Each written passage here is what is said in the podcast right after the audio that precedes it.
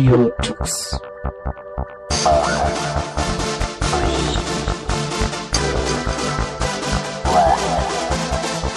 The German Linux Radio, the German Linux Radio.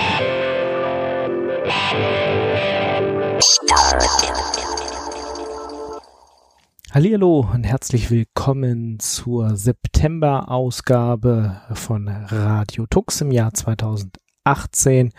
Und wenn ich sage September, dann wundert ihr euch, hä, wir haben doch schon Oktober, ja, wir sind ein bisschen zu spät, was daran liegt, dass ich gerade noch auf einer Veranstaltung war und die Beiträge jetzt hier mit in diese Sendung noch bringen wollte. Aber wie ihr gemerkt habt, ist draußen mittlerweile nicht mehr Sommer, ist mittlerweile der Herbst ist angekommen. Die Tage werden kürzer sozusagen und es ist kalt draußen und was liegt da näher, als sich mal wieder eine neue Linux-Distribution anzugucken? Logic hat das für euch getan und stellt euch Endless OS vor. Linux-Distributionen gibt es wie Sand am Meer und hier bei Radio Tux haben wir euch ja schon die ein oder andere Linux-Distribution vorgestellt. Es gibt ja vermehrt immer so ein bisschen so Kritik. Es gibt viel zu viele Linux-Distributionen auf dem Markt und 80 Prozent der Linux-Distros sind im Grunde genommen nur Derivate von anderen Linux-Distributionen, wo man das Hintergrundbild und vielleicht nochmal die ein oder andere Standard-App ausgetauscht hat. Das war's dann auch. Klar, das stimmt. Es gibt sehr, sehr viele von diesen Linux-Distributionen. Es gibt aber auch ein paar Schätzchen, die vieles anders machen und viele interessante Ideen haben und die einfach mal ausprobieren wollen. Und eine dieser Linux-Distributionen möchte ich euch heute vorstellen, und zwar ist das Endless OS.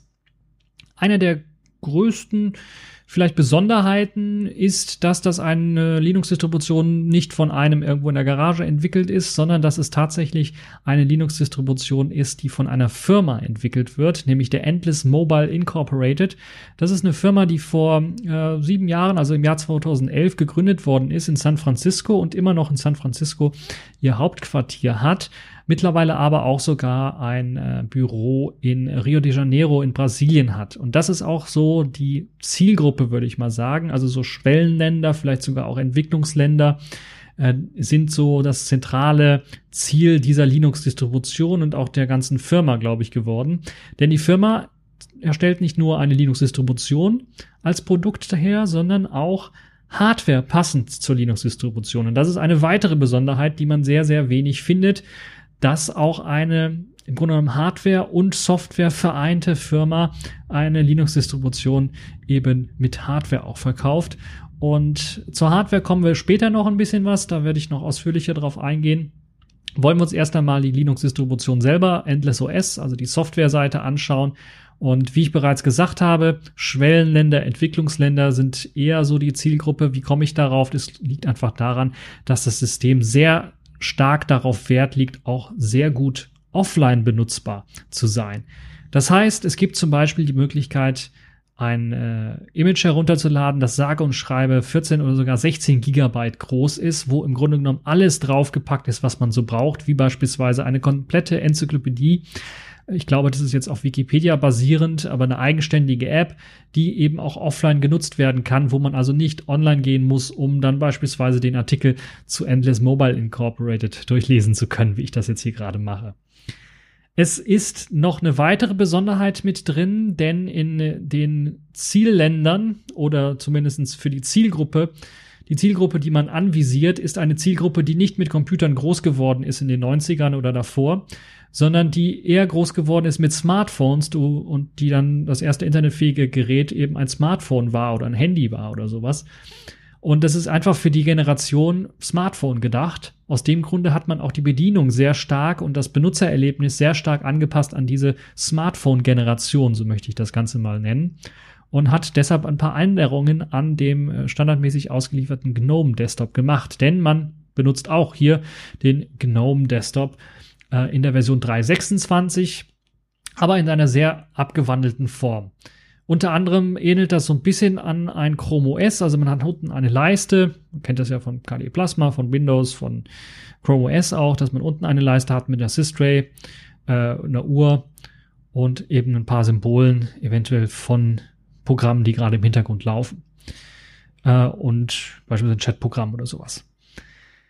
Dann gibt es natürlich ein Hintergrundbild, was man einrichten kann, frei wie man möchte. Und dann gibt es ja normalerweise auch immer unten links meistens so einen Launcher. Jetzt bei Endless OS hat man sich gedacht, man macht den ganzen Desktop als Launcher, weil das ist man gewohnt von einem Smartphone. Da kommt eben dann auch wieder so der Aspekt daher. Und man hat aus diesem Grunde den kompletten Desktop als Smartphone-Launcher im Grunde genommen konzipiert. Man wird also Symbole dort finden mit Programmnamen, die man anklicken kann, um die Programme zu starten und einer großen Suche, wo es dann die Möglichkeit gibt, entweder eine Google-Suche durchzuführen oder eine Internetsuche durchzuführen und eben lokal auf dem Rechner selber eine Suche durchzuführen nach Programmen oder nach Dateien. Das ist also das Basiskonzept und der Basis-Desktop sehr, sehr simpel gehalten, sehr, sehr Smartphone-lastig gehalten. Ähnelt so ein bisschen oder erinnert mich so ein bisschen an Chrome OS, muss ich ganz ehrlich sagen, was das angeht. Auch in weiteren Aspekten, zu denen wir gleich nochmal kommen. Das ganze System ist ein System, das nicht komplett irgendwie selbst entwickelt worden ist auf einer freien Basis oder sowas, sondern es ist tatsächlich, also komplett, sagen wir mal, vom Quellcode gebaut, eigene Pakete und so weiter und so fort, sondern man hat sich hier äh, der Debian-Basis bedient und in dem Fall basiert die aktuelle Version 3.4 von Endless OS auf Debian Stable, also Debian 9.0. Das heißt allerdings nicht, dass ihr dann auch die Möglichkeit habt, die Pakete aus Debian Stable alle zu installieren. Im Grunde genommen habt ihr da überhaupt keine Möglichkeit, irgendwelche Pakete aus Debian zu installieren. Und das macht das Ganze dann doch schon ein bisschen interessanter, oder? Also zumindestens werden jetzt einige sicherlich hellhörig sein. Wie geht denn das? Was macht man denn dort? Was installiert man denn dort? Und da kommen wir wieder zurück zu dem, was wir auch schon mal, glaube ich, vor zwei Jahren prognostiziert haben, dass so langsam Flatpaks und Snaps und App-Images im Kommen sind. Denn das ist eine Linux-Distribution, die komplett auf Flatpaks setzt als Installationsmethode für Programme. Das heißt, man kann keine anderen Programme installieren, außer über Flatpaks. Ausschließlich über Flatpaks. Das heißt mit anderen Worten, wenn ich versuche per apt-get was zu installieren, geht es nicht. Nada. Keine Chance. Das liegt aber auch an einer etwas anderen Technologie, die unterhalb des ganzen Systems dann liegt. Und zwar ist das die OS-Tree-Technologie. Und da müssen wir jetzt so einen kleinen Ausflug mal machen in die OS-Tree-Welt. Keine Angst, es wird nicht allzu kompliziert und im Grunde genommen könnte man eine eigene Sendung drüber machen und eventuell kann das mal einer vorschlagen, für eine der nächsten Sendungen da mal über OS-Tree ausführlicher zu reden. OS-Tree ist ein Projekt, das aus dem GNOME Red Hat Umfeld geboren wurde und im Grunde genommen versucht, die klassischen Tugenden eines Paketmanagers, wie beispielsweise die minimale Bandbreitennutzung, ist ja eines der Ziele von Endless OS beispielsweise, mit eines klassischen äh, Paketmanagers damit zu vereinen mit der Robustheit eines Systems, wie man es von vielleicht vom Smartphone her kennt, wo ein komplettes Image, also ein komplett großes Image, was weiß ich, 15 Gigabyte oder sowas runtergeladen wird und dann eben komplett neu in dieses Image reingebootet wird und das alte Image dann als Backup irgendwie drin ist. Aber man wird also komplett in das neue Image reinbooten und das ist so die Geschichte, wie entweder, ich glaube, Android macht das mittlerweile auch oder Chrome OS macht das auch so ähnlich. Ähm, und man möchte beides irgendwie miteinander kombinieren, weil man natürlich für ein, ein System, was für Offline-Nutzung aus, ausgiebig irgendwie gedacht ist, wo das eines der größten Ziele ist, da macht es keinen großen Sinn natürlich dann irgendwie diese komplett großen Images zu booten. Klar, das ist robust, das ist super äh, schön, was eben, da kann im Grunde noch nichts kaputt gehen, aber ist halt super nachteilig, wenn man für die Bandbreite und fürs Runterladen. Und gerade wenn man keine Bandbreite hat oder man ist in einem Land, wo man zwei, drei Stunden am Tag nur Internet hat, dann macht es keinen großen Sinn. Und, man, und dann kommt noch vielleicht noch niedrige Bandbreite dazu. Das ist dann natürlich noch schwieriger. Deshalb macht es Sinn, OS-Tree zu verwenden, was im Grunde genommen versucht, eben diese kleinen Paket-Updates, die man so kennt, mit der Robustheit eines Image-Update-Systems zu vereinen. Und im Grunde genommen stellt OS-Tree ein virtuelles Dateisystem zur Verfügung, das so ein bisschen ähnliche Funktionalitäten bieten kann wie ein ButterFS Snapshot. ButterFS und Snapshots haben wir auch schon drüber geredet. Also die Möglichkeit, dass man im Grunde genommen einfach einen Schnappschuss vom Dateisystem macht und dann einfach Änderungen werden dann einfach daneben in einen anderen Schnappschuss, in ein anderes Volume reingeschrieben äh, und äh, man hat jederzeit die Möglichkeit, in diesen Schnappschuss hineinbooten zu können. Und so ähnlich macht es halt auch OS-Tree, sprich man hat mehrere bootbare Varianten eines Systemstatuses. Also man hat die Möglichkeit zu sagen, okay, ich habe jetzt hier Version 3.4.5 installiert von Endless OS und sehe jetzt im Update Manager, da ist jetzt 3.4.7, äh, was mir angeboten wird. Ich klicke auf mal auf Herunterladen und was dann passiert ist im Grunde genommen, Er guckt, was habe ich äh, für eine Version 345 und sagt, okay, die und die Dateien haben sich in 347 geändert, lad also nur die und die Dateien herunter, die sich geändert haben und speichere sie als neuen Schnappschuss im Dateisystem jetzt in OS-Tree. Das macht so eine ähnliche, Git-ähnliche Anordnung, aber im Grunde genommen in einem neuen Schnapp Schnappschuss oder neuen Branch, wenn man so Git-mäßig reden würde, ab.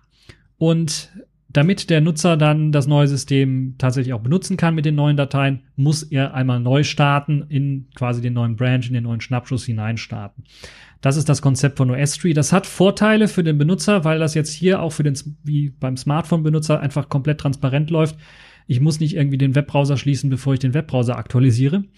Beispielsweise. In der Theorie. Ähm, und äh, nicht nur in der Theorie, auch in der Praxis. In der Praxis jetzt bei Endless OS sieht es anders aus, weil die Flatpaks benutzen für Anwendungen und nicht, äh, deshalb kommt das da nicht vor. Aber äh, das würde also mit OS-Tree im Allgemeinen so funktionieren. Hat viele Vorteile, hat natürlich den Nachteil, wenn ich ein neues Systemupdate bekomme, muss ich tatsächlich neu updaten. Das heißt, wenn beispielsweise nur ein kleines Programmchen wie beispielsweise DF oder Ping geupdatet wird, da gab es ja letztens, glaube ich, irgendeine größere Sicherheitslücke, äh, nur geupdatet wird, dann müsste ich irgendwie komplett das neue System neu starten, um halt eben nur die neue Ping-Version zu haben. Und das hat Endless OS anscheinend auch erkannt und aus diesem Grunde hat man eben darauf gesetzt, dass man sagt, okay, wir benutzen für die ganz großen Anwendungen, Webbrowser, äh, LibreOffice bin ich mir jetzt nicht sicher, doch LibreOffice auch, äh, benutzen wir halt eben Flatpaks anstatt eben äh, das Ganze im OS-Tree selber ausliefern zu müssen. Das hat also den großen Vorteil, dass ich nicht neu starten muss, wenn ich ein Flatpak-Update einfach installiere. Ein weiterer Vorteil bei Endless OS hat man es wie bei Smartphones gemacht. Bei den normalen Android-Smartphones sieht es ja so auch so aus, dass die Apps sich äh, standardmäßig selber aktualisieren im Hintergrund. Und das äh, habe ich bei Endless OS auch gar nicht mitbekommen, bis ich einmal das App Center geöffnet habe und gesehen habe, oh, da werden ja im Hintergrund irgendwelche Apps aktualisiert. Und dann hatte ich auf einmal Chromium äh, oder Chrome 62 drauf. Und dann war halt eben die neueste Version des Chrome-Browsers drauf. So einfach geht das Ganze. Und genauso macht das es äh, auch mit den OS-Tree-Updates oder den eigentlichen Basissystem-Updates, die im Hintergrund auch ausgeführt werden und heruntergeladen werden. Und dann gibt es ein kleines Pop-up, das einem sagt, okay, jetzt wurde das Update installiert und es wäre schön, wenn man neu starten würde, dann kriegt man auch, dann kann man eben in diese neueste Version hineinbooten.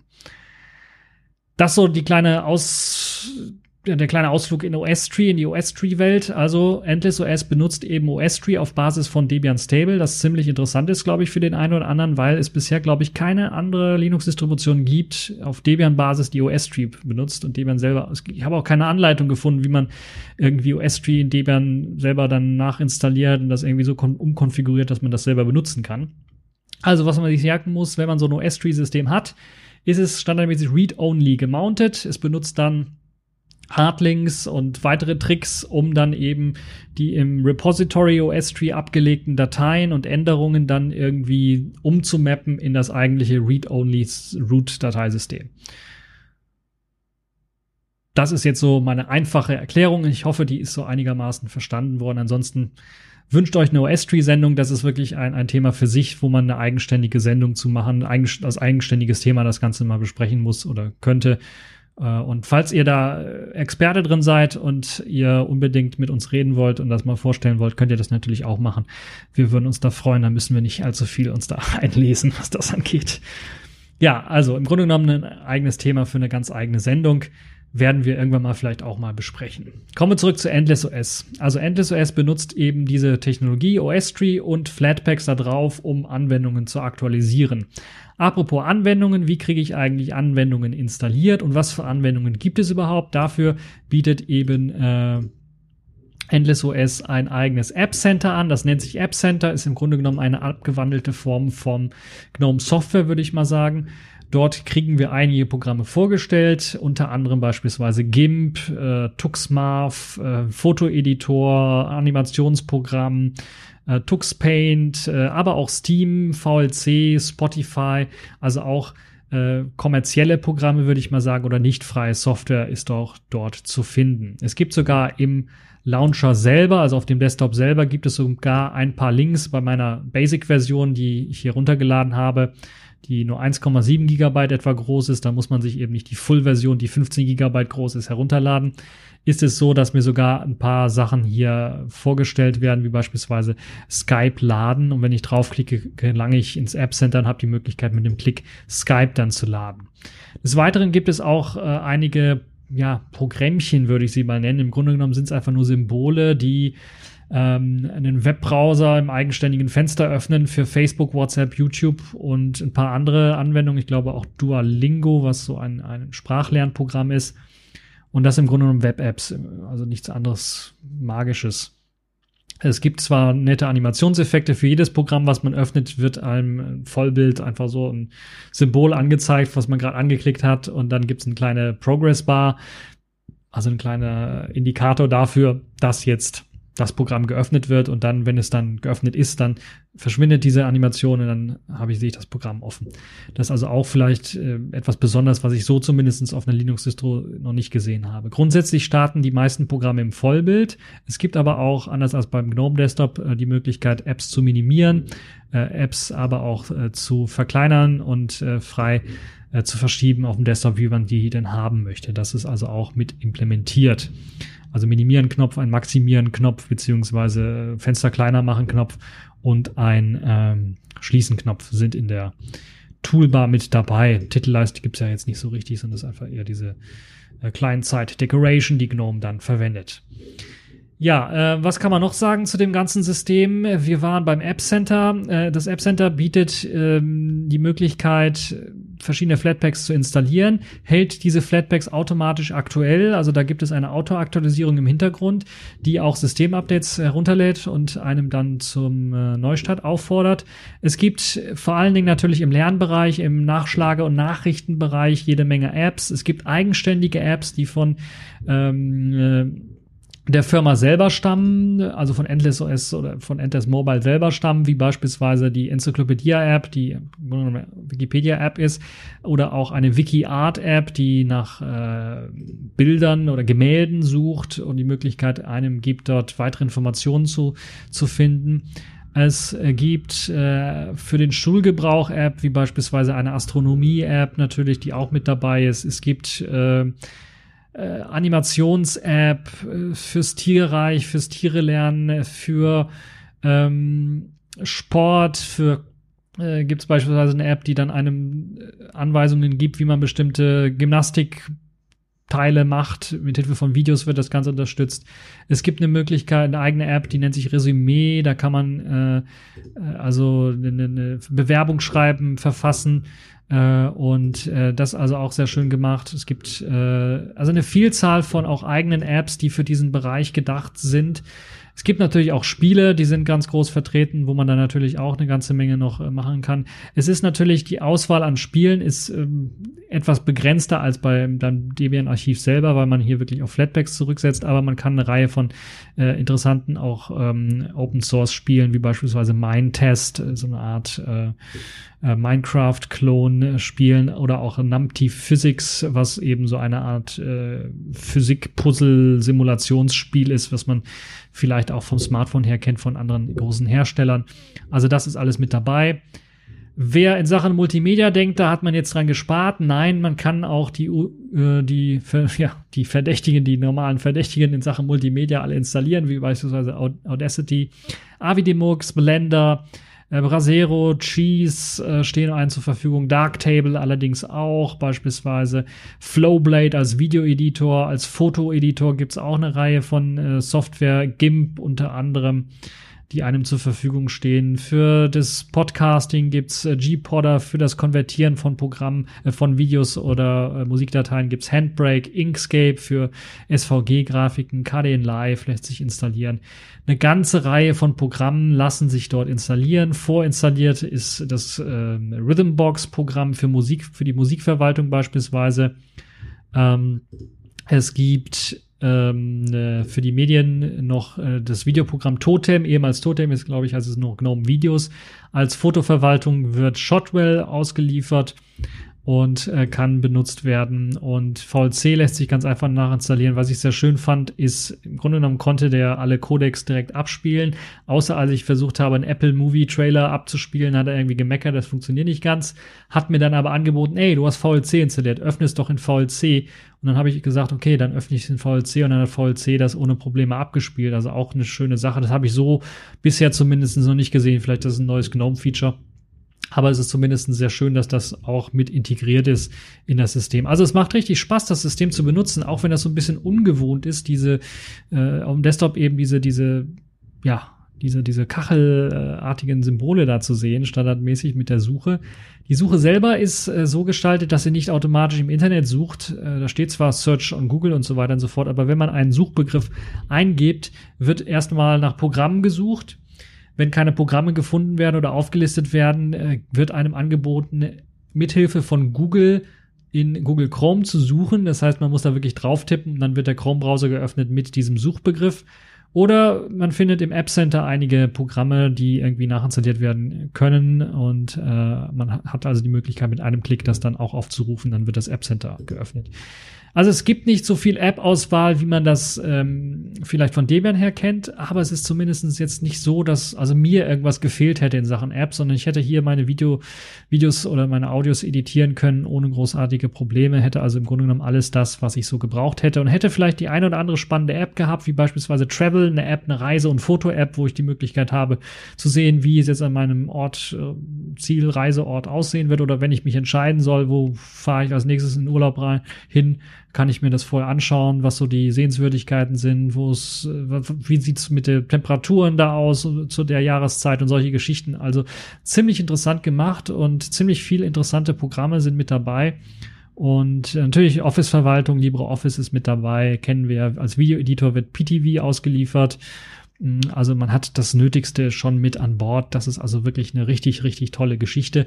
Und das sind alles Flatpaks, die werden automatisch aktualisiert. Wenn ich ein KDE Live installiere und ich weiß, jetzt kommt 18.02 oder sowas raus, dann wird innerhalb von wenigen Stunden das Ganze oder vielleicht wenigen Tagen wird das Ganze automatisch auf die neue Version gehievt. Ich muss also nichts Grundlegendes, ich muss im Grunde noch nichts machen. Ich muss nur die Programme installieren, die ich haben möchte und die werden im Grunde im Hintergrund aktuell gehalten. Also dieses Konzept, finde ich recht interessant und das kann für den einen oder anderen auch interessant sein, der einfach mal so Rechner einrichten möchte und dann forget about it. Es, wird, es aktualisiert sich alles komplett selber. Man muss also nichts machen. Die System-Updates werden automatisch heruntergeladen und spätestens, selbst wenn ich nicht sage neu starten, spätestens wenn ich das System irgendwann mal neu starte, habe ich eben die neueste Version mit allen Sicherheitsupdates äh, mit an Bord, was ich eine ziemlich geniale Geschichte finde. Das wird mit Hilfe von OS Tree dann natürlich gemacht.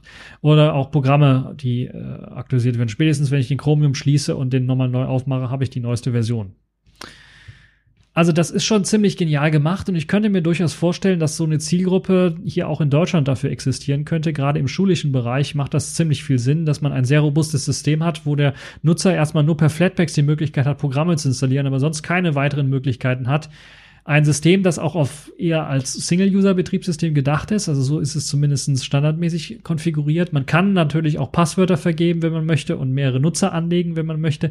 Das ist allerdings so ein bisschen was versteckt, muss ich ganz ehrlich zugeben, und standardmäßig wird es einem nicht erlaubt. Was so ein bisschen auch äh, ja etwas anders ist als zu anderen Linux-Distributionen, ist der Installationsprozess. Der heißt nämlich nicht Installation, sondern heißt Formatieren. Und das ist im Grunde genommen, was da gemacht wird. Also ich habe gehört, es soll eine Möglichkeit geben, das parallel auch zu einem Windows installieren zu können. Also da soll es die Möglichkeit geben. Ich habe es jetzt hier parallel zu einem Linux versucht zu installieren, das, oder ich hatte ein Linux drauf auf der Festplatte. Das hat es einfach komplett gelöscht. Hat mir natürlich auch angezeigt, ja, Warnung, es werden alle Daten gelöscht auf dem System. Und ich konnte das nur akzeptieren. Ich konnte also nicht sagen, parallel irgendwie installieren. Das ist also vielleicht eine Besonderheit auch von Endless OS, die nicht ganz so positiv ist. Es ist so ein System, das sich ja möglichst alleine nur auf einem Rechner laufen haben möchte. Trotzdem könnte ich mir wirklich im schulischen Bereich das Ganze vorstellen, wo eben die Rechner auch dann weniger gewartet werden müssen, weil die Schüler da wenig kaputt machen können an der ganzen Geschichte. Und falls sie tatsächlich mal mit ihren eigenen Einstellungen irgendwas komplett irgendwie kaputt machen, dann löscht man den Nutzer und legt einen neuen Nutzer an und Problem ist gelöst. Ja, so einfach kann es manchmal gehen. Also Endless OS hat auf jeden Fall ein, ein, ein ziemlich intelligentes äh, Design vom System her. Das muss man durchaus sagen. Gerade für die Leute, die sich vielleicht daran interessieren, OS-Stream mal auf Debian-Basis einzusetzen oder das mal zu sehen, die können sich da äh, das Ganze mal live und, und in Farbe dann anschauen und gucken, wie das Ganze aussieht. Also für die Techniker unter uns und natürlich für die Leute, die einfach mal auch bei Oma oder Opa einfach mal ein Rechnersystem installieren wollen, was sie nicht kaputt machen können. So einfach, was sich ständig automatisch selbst aktualisiert und was wenig Probleme machen soll und bereiten soll und was auch ziemlich einfach zu bedienen ist ja, das kann durchaus funktionieren, würde ich mal sagen. Also Endless OS hat da auf jeden Fall ein, äh, trifft da einen Punkt äh, mit seinem doch etwas ungewöhnlichen Design, das durchaus ansprechend und zusprechend ist. So, jetzt haben wir fast im Grunde genommen fast alles von Endless OS durchgediskutiert. Ich möchte aber noch mal ganz kurz äh, die Hardware ansprechen, die von der Firma selber verkauft wird, wo man Endless OS direkt drauf bekommt, weil das kann natürlich für den einen oder anderen auch interessant sein und den Reiz vielleicht auch ein bisschen ausmachen, dass man sagt, okay, ich brauche sowieso gerade mal einen neuen Internet-Desktop-Computer für die Familie oder so und da macht es vielleicht Sinn, da mal auch vorbeizuschauen. Es gibt mehrere ähm, kleine PCs, äh, Mini-Varianten beispielsweise, die dann so eher wie so ein Intel NUC mäßig oder Mac Mini daherkommen. Und ich glaube, die sind so, hier steht nur Quad-Core CPU mit bis zu 1,5 Gigahertz. Ich glaube, äh, bei diesen Quad-Core CPU bis 1,5 Gigahertz ist das Ganze kein, kein Intel-Prozessor, der dort verbaut wird, sondern tatsächlich ein ARM-Prozessor, der dort verbaut wird. Welcher, weiß ich leider nicht. Äh, das kriegt man hier als Information nicht mit, aber es gibt halt das Ganze eben in einer 64 Gigabyte Variante, so eine kleine Surfstation würde ich mal fast schon behaupten, mit so ein bisschen Offline-Speicher, aber das war's dann auch schon. Äh, schön ist, dass alle einen Audio-Jack haben, in und out.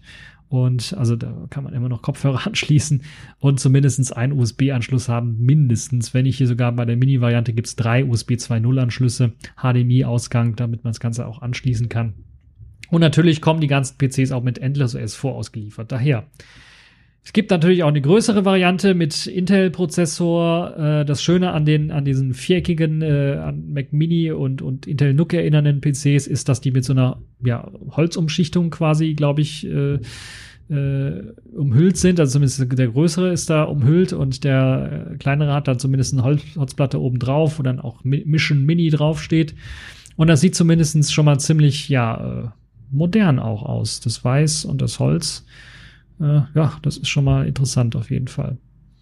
Und es gibt da natürlich äh, das, was so ein bisschen eine Reise zurück ist, vielleicht für den einen oder anderen an die 90er Jahre und die Apple-Zeit. Zumindest erinnert der Endless Mini und der Endless One äh, mich stark daran. Das sind so eher so Lampenschirmmäßig, so sieht der Endless One aus, mit einem äh, roten Unterboden und einem weißen Lampenschirm oben drauf.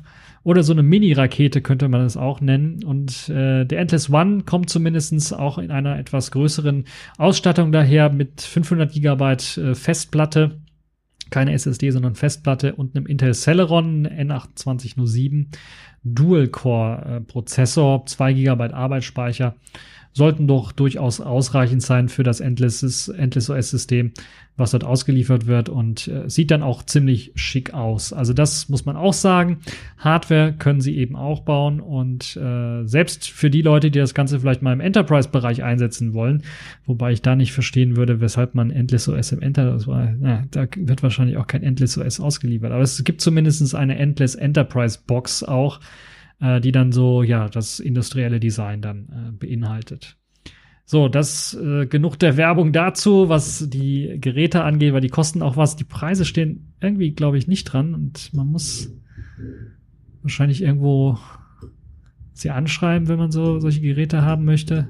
Zumindest sehen die ziemlich interessant aus, die Geräte. Ah, genau, man muss tatsächlich, wenn man die Geräte haben möchte, in Kontakt treten und es kann auch durchaus sein, dass das eher, äh, also nicht einzelne Maschinen sind, sondern dass ihr doch, wenn ihr eine Schule habt oder ein Verein seid oder sowas und mehrere solche Geräte haben wollt, dann dort bestellen äh, müsst in einer etwas größeren Anzahl. Das kann ich aber hier momentan auf der Webseite ansonsten nicht erkennen. Ja, also eine sehr schöne Geschichte. Das Endless OS als ähm, Betriebssystem, als Linux-Distribution kann man das natürlich auch einfach mal ausprobieren, falls ihr noch einen äh, etwas älteren Rechner irgendwo stehen habt und äh, kann ich auch mal empfehlen, dort reinzuschauen. Es sieht zumindest ziemlich gut aus. Ich würde es in der virtuellen Maschine nicht so sehr empfehlen. Ich habe das jetzt zwar auch getestet und ihr werdet auch ein Video finden.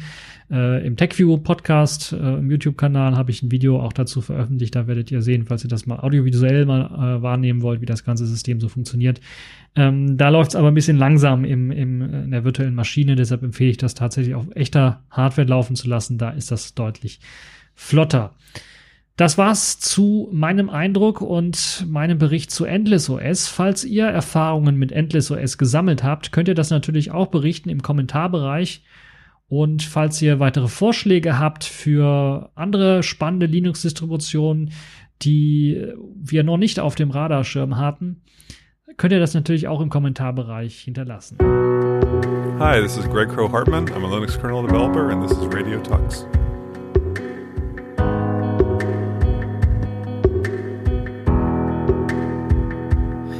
I've been hung up.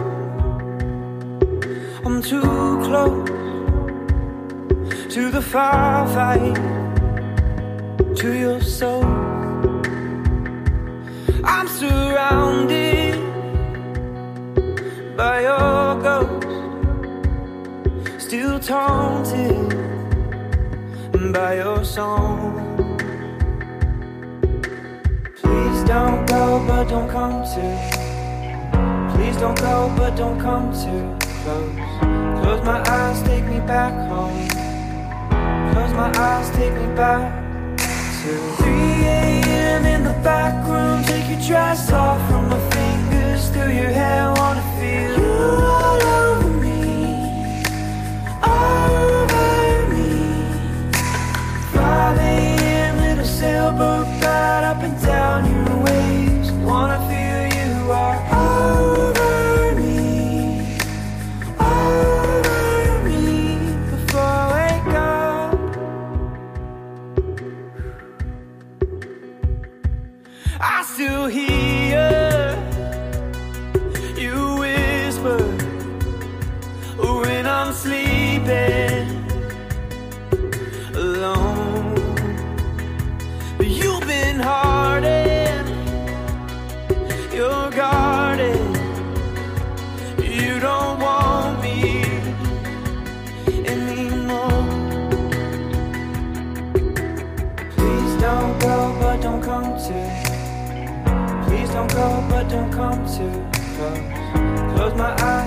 back home. Close my eyes, take me back to 3 a.m. in the back room. Take your dress off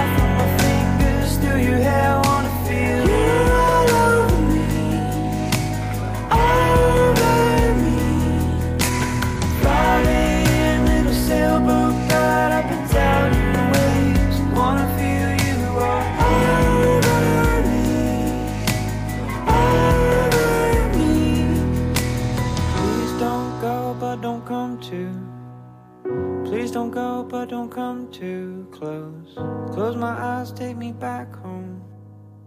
Close my eyes, take me back. Please don't go, but don't come too. Please don't go, but don't come too close. Close my eyes, take me back home. Close my eyes, take me back. 3 a.m. in the back room, take your dress off from my fingers through your hair. Wanna feel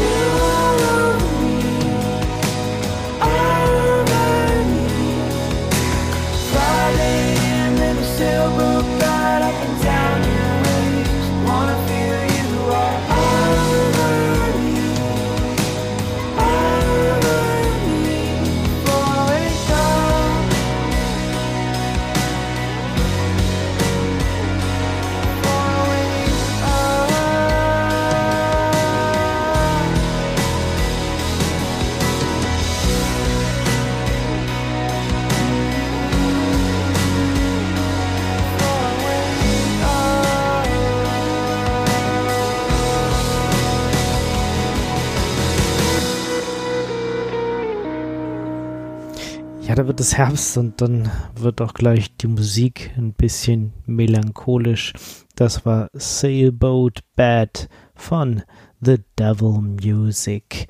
Und Ja, wir machen hier weiter mit der Veranstaltung, auf der ich war. Das war nämlich die All, All Systems Go, eine Linux User äh, eine U Linux User Space Konferenz, um der es größtenteils so um Systemd und, und Dbus und solche Tools ging. Und ich habe mir als allererstes mal jemanden geschnappt, der einen Vortrag gehalten hat über ähm, welche, welche Probleme der Linux-Desktop hat. Wir, wir fragen uns ja jedes Jahr, wann wird endlich Jahr des Linux-Desktops? Ähm, und vielleicht hat mein nächster Interviewpartner darauf eine Antwort. Ja, ich bin jetzt hier auf der All Systems Go und bei mir ist Simon Peter und du hast gerade einen Vortrag gehalten über Linux Desktop Plattform Issues. Äh, erstmal hallo. Hallo. Ja, was, was sind denn die Probleme? Also was, was siehst du als Probleme des, des Linux Desktops? Das größte Problem des Linux Desktops in meinen Augen ist die große Fragmentierung. Man sieht das am Marktanteil oder man könnte auch sagen am Anteil der User auf den verschiedenen Desktop-Plattformen. Da liegt Linux aktuell mit allen Distributionen zusammengenommen unter drei Prozent.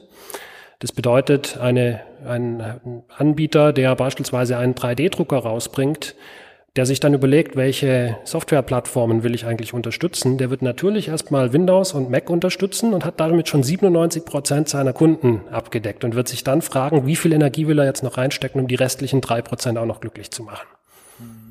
Genau, und, und drei Prozent Linux heißt halt nicht dann drei Prozent Debian oder so, sondern das sind halt zigtausend verschiedene kleine Distributionen. Da beginnt das Problem. Es gibt jede Menge verschiedene Distributionen, die teilweise Dinge sehr unterschiedlich machen, manchmal mit gutem Grund, leider oft aber auch ohne guten Grund. Beispielsweise stecken Libraries an unterschiedlichen Stellen im System oder sind unterschiedlich benannt. Das endet aber auch nicht bei den Distributionen, sondern auf den verschiedenen Distributionen, und das geht wirklich in die Hunderte bis Tausende, da laufen dann auch noch unterschiedliche Desktops. Und ähm, manche Desktops haben dann die Vorstellung, dass Applikationen spezifisch für einen bestimmten Desktop geschrieben sein sollten. Jetzt gibt es mindestens eine gute Handvoll Linux-Desktops, die einigermaßen verbreitet sind. Und da merkt man schon, wenn ich die verschiedenen Distributionen mit den ganzen Desktops multipliziere, dann werden die Marktanteile wirklich verschwindend gering. Die meisten Hersteller konzentrieren sich, wenn dann noch irgendwie auf Ubuntu. Also wenn man irgendwas sieht, ist es dann, äh, dass es, dass es wenigstens eine Applikation für Ubuntu gibt. Ja, die Welt ist aber hier wirklich fragmentiert, wenn man sich anschaut, ähm, wie die Anteile sind bei den Linux-Distributionen. Da hat keiner so ganz genaue Zahlen, weil ja, das liegt in der dezentralen Natur der Dinge, dass man es nicht ganz genau zählen kann. Aber wenn man sich mal umschaut auf Konferenzen wie auch heute hier, da laufen schon sehr unterschiedliche Dinge auf den Leuten, der, auf den Laptops der Leute. Ich habe sogar ein paar Windows gesehen.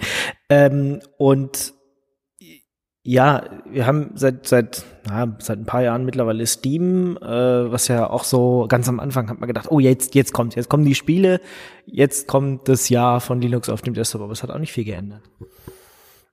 Ja, es hat vielleicht im Gaming-Markt etwas verändert, aber für Productivity-Apps äh, hat Steam anscheinend keinen großen Einfluss hinterlassen. Wir haben immer noch die Situation, dass äh, Applikationen für die verschiedenen Distributionen von den Distributionen selber gepackaged werden. Das führt dazu, dass ganz viel Energie, ähm, ja, ich will jetzt nicht sagen verschwendet wird, aber doch äh, mehrfach aufgebracht wird. Wenn man sich mal anschaut, wie viel Zeit und Energie reinfließt, beispielsweise LibreOffice für alle möglichen Distributionen zu packagen, das ist sicherlich etwas, was man auch ähm, ja, mit, mit weniger äh, Overhead hinbekommen kann. Was es dafür aber brauchen würde, ist eine stabile Plattform wo ein Applikationsentwickler sich darauf verlassen kann, dass Dinge, die im Betriebssystem sind, dort auch bleiben und zwischen den verschiedenen Distributionen einheitlich sind. Ein Applikationsentwickler sucht immer eine Möglichkeit, seine Anwendung mit möglichst wenig zusätzlichem Aufwand an möglichst viele User zu verteilen. Und was er dafür braucht, ist eine stabile Plattform, die sich nicht dauernd ändert. Und leider ist Linux auf dem Desktop heute das genaue Gegenteil davon, nämlich ein Moving Target. Und für ein Moving Target ist es sehr schwer zu entwickeln, geschweige denn das Ganze zu supporten. Und wie könnten wir zu so einer äh, Plattform kommen? Das ist die trickreiche Frage. Die Antwort ist äh, nicht ganz einfach. Ich kann sie auch nicht auf, in einem Satz äh, geben. Es gab verschiedene Überlegungen schon und Ansätze ähm, in der Vergangenheit, um gewisse Dinge zu standardisieren. Ja, beispielsweise mit LSB, der Linux Standard, äh, Standard Space oder auch äh, mit FH, FHS, File System äh, Hierarchy äh, Structure äh, Standard. Ähm, äh, dort ist versucht worden, Dinge zu standardisieren. Allerdings hat sich keiner wirklich drum geschert und keiner dran gehalten. Und deshalb sind diese Dinge heute wieder so durcheinander wie zuvor. Trotzdem denke ich, dass wir jemanden brauchen. Mit jemanden meine ich eine Person oder eine Organisation, die Linux auf dem Desktop als Plattform definiert weil äh, wenn es diese äh, Entity nicht gibt, dann wird Linux auf dem Desktop als Plattform auch nicht stattfinden, sondern dann werden wir weiterhin den Zoo haben, den wir heute haben, der es eben sehr schwer macht, diese drei Prozent User zu erreichen. Ja, genau. LSB, also Linux Standard Base, scheint tot zu sein. Äh, es gibt noch Free Desktop Org, die so ein bisschen was machen. Also die gucken, dass das GNOME, KDE und so ein paar Sachen standardisieren. Ähm, aber sonst gibt es einfach keine Organisation, die sich drum kümmern würde, oder? Linux Foundation oder sowas in die Richtung? Ja, Linux Foundation scheint heute mehr mit Servern und Containern sich zu beschäftigen als mit Linux auf dem Desktop, obwohl Linus Torvalds mal gesagt hat, dass er eigentlich ja Linux für den Desktop ursprünglich geschrieben hat und das auch als ja noch das größte äh, unerreichte Ziel bezeichnet hat, nämlich Linux auf dem Desktop zum Erfolg zu machen. Ja, überall anders sind sie es ja schon. Also immer. genau, überall anders sind sie es, äh, sei es bei den Supercomputern, sei es bei den Servern bis hin zu den Phones. Dort ist Linux überall undisputed leader, demnächst wahrscheinlich auch im IoT, aber eben nicht auf dem Desktop. Vielleicht brauchen wir es ja auch gar nicht, oder? Ja, Linux auf dem Desktop bietet die Vorteile von freier Software auf dem Desktop und das ist schon etwas, ähm, was sehr viele User schätzen. Wenn wir jetzt zu viel standardisieren, könnte man ja die Frage stellen, brauchen wir dann noch verschiedene Distro Distributionen? Die können wir dann auch gleich alle vereinheitlichen. Choice is good. Ich würde nie dafür plädieren, dass man nur noch eine Version von Desktop Linux haben sollte. Aber ich denke schon, dass wir eine gewisse Standardisierung der Infrastruktur brauchen. Wenn man sich heute mal anschaut, wie die verschiedenen Linux-Distributionen sich unterscheiden, dann trifft man eigentlich immer auf einen sehr ähnlichen Software-Stack. Die Dinge sind unter der Haube nicht so unterschiedlich, wie sie zunächst mal aussehen. Da stecken immer die gleichen Standard Libraries drin für C, C++. Da steckt im Wesentlichen immer der gleiche Grafikstack drunter. Da stecken die immer gleichen GUI Toolkits drunter. Und die Unterschiede zwischen den Distributionen sind eigentlich äh, wirklich Feinheiten, die oft äh, nur dadurch entstehen, dass man sich auf nichts einigt. Jetzt ähm, hast du ja schon die Entwickler erwähnt, die dann für verschiedene ähm, oder für verschiedene Distros nicht entwickeln wollen. Äh, es gibt jetzt so ein paar Ansätze wie Flatpak, wie Snap, wie AppImage. Ist das vielleicht der Weg, ähm, da rauszukommen? Also solange wir keinen haben und sich keiner findet, der das äh, auf einer anderen Ebene standardisieren würde? Das sieht sehr danach aus, dass die genannten Projekte hier äh, Gutes bewirken können, um Applikationen zum User zu bekommen. Die Frage ist allerdings, wie? Äh, denn da gibt es im Wesentlichen zwei Ansätze. Ansatz Nummer eins sagt, wir definieren eine stabile Plattform, für die man entwickeln kann. Und dann ist jegliche Software entweder Bestandteil des Betriebssystems, was eben in dieser stabilen Plattform definiert ist, oder ist Teil der Anwendung. So funktionieren Plattformen wie macOS, wo ich das Betriebssystem habe und wo ich Apps habe. Und äh, die App bringt alles mit, was nicht im Betriebssystem drin ist. Deshalb ist es ganz einfach, auf dem Mac eine Applikation laufen zu lassen. Ich kann die einfach äh, auf den Mac drauf kopieren, doppelklicken und sie läuft. Denn sie bringt alles mit, was nicht Teil des Betriebssystems ist. Das ist der Ansatz, den wir mit dem App-Image-Projekt für Linux verfolgen. Die anderen beiden genannten Projekte Flatpak und Snappy ähm, tun das anders. Dort wird im Wesentlichen das Betriebssystem gar nicht benutzt sondern auf diesem Moving Target, den heutigen Linux-Distributionen, wird dann nochmal etwas installiert, was sich Runtime nennt, ein Set an Infrastruktur, Libraries äh, und Diensten, die unabhängig vom Betriebssystem sind, eigentlich nochmal das Gleiche mitbringen, was das Betriebssystem ohnehin schon dabei hat. Und Applikationen werden dann gegen diese Runtimes entwickelt. Über die Zeit sammeln sich dadurch viele, viele Runtimes auf dem System an und man hat da eben eine sehr hohe äh, Duplikation äh, der Dinge.